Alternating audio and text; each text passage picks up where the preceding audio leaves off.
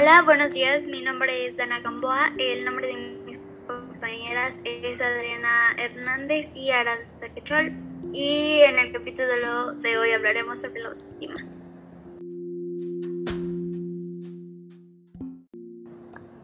Bueno, yo investigué sobre qué es la autoestima y ah, me encontré que es un conjunto de percepciones, pensamientos, evaluaciones, sentimientos y tendencias de comportamientos dirigidos hacia uno mismo hacia nuestra manera de ser y hacia nuestros rasgos de nuestro cuerpo y nuestro carácter. En su jerarquía de las necesidades humanas se describe como la necesidad de aprecio que se divide en dos aspectos, el que se tiene uno mismo, amor propio, confianza, aprecio, suficiencia, etc., y el respeto a la estimación que se recibe por otras de otras personas. ¿Está relacionada con la autoimagen? Eh, se podría decir que sí, porque es la percepción que tienes de, ti mismo. Y es como una autoaceptación, ¿no? Sí, porque no es tanto como una autoaceptación, porque como mencioné, es la autoestima proviene desde otras personas, no solo de ti mismo. Entonces, eh, el autoestima se genera debido a las emociones o sentimientos que te hacen ver las personas que están cerca o alrededor de ti.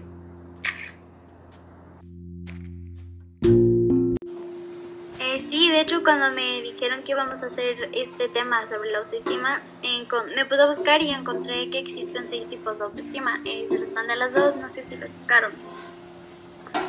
Sí, de hecho yo lo leí y hubo, hubieron dos puntos que, me interesaron mucho. No sé si ahorita me permitas leerlos.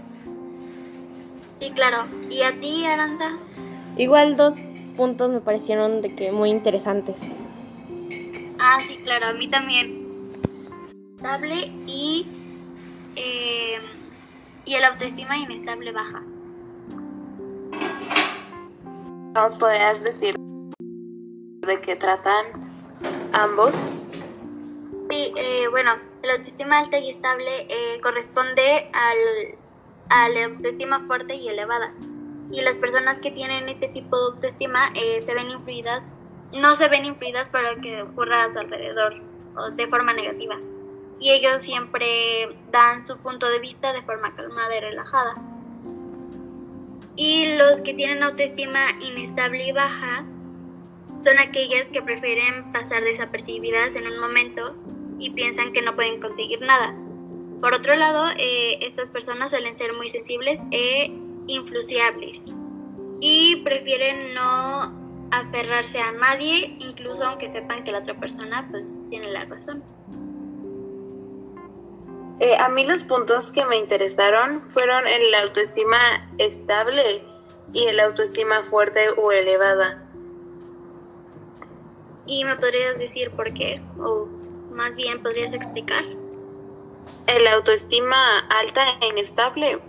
Eh, este se caracteriza por presentar una alta autoestima en... O sea, las personas presentan una autoestima alta pero no pueden mantenerla por mucho tiempo.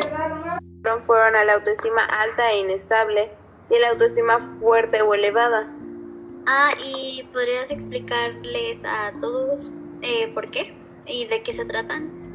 Porque el autoestima, bueno, el autoestima alta e inestable eh, se caracteriza en las personas que tienen auto, alta autoestima pero no pueden mantenerla por mucho tiempo. Eh, no suelen tener herramientas suficientes para enfrentarse a ambientes estresantes. Entonces, este tipo de personas tiene, no aceptan el fracaso y tampoco aceptan las posturas que, de personas que se oponen a ellos. Y el autoestima fuerte o elevada consiste en tener una imagen y un concepto de ti mismo o de sí mismo eh, lo suficientemente fuerte para que cualquier error no cualquier error que cometa alguna persona o la misma persona eh, no sea capaz de influir dentro de la autoestima de la persona. este tipo de personas suelen desbordar optimismo, humildad y alegría. Sí, está... Estos dos temas me parecen pues muy interesantes y los que yo o me parecieron a mí interesantes son un poco parecidos, que fueron el autoestima estable y baja y el autoestima inflado.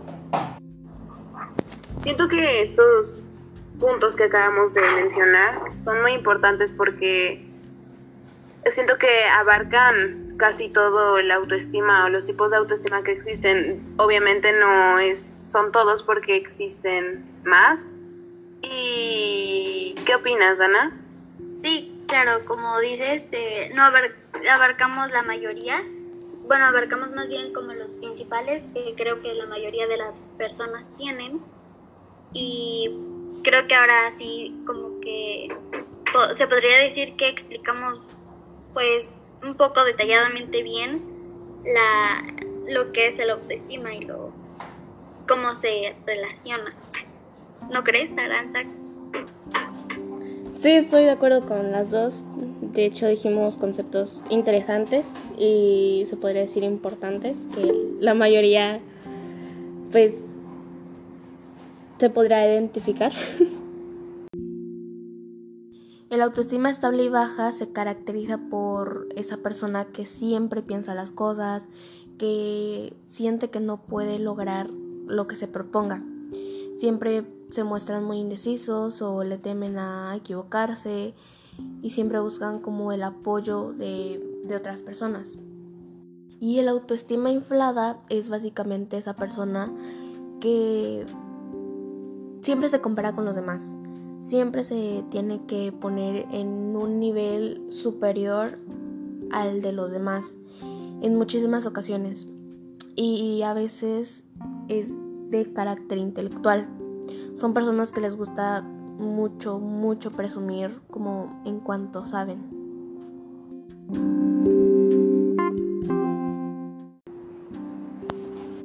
Gracias por escuchar nuestro podcast. Espero que les haya gustado el tema del que hablamos.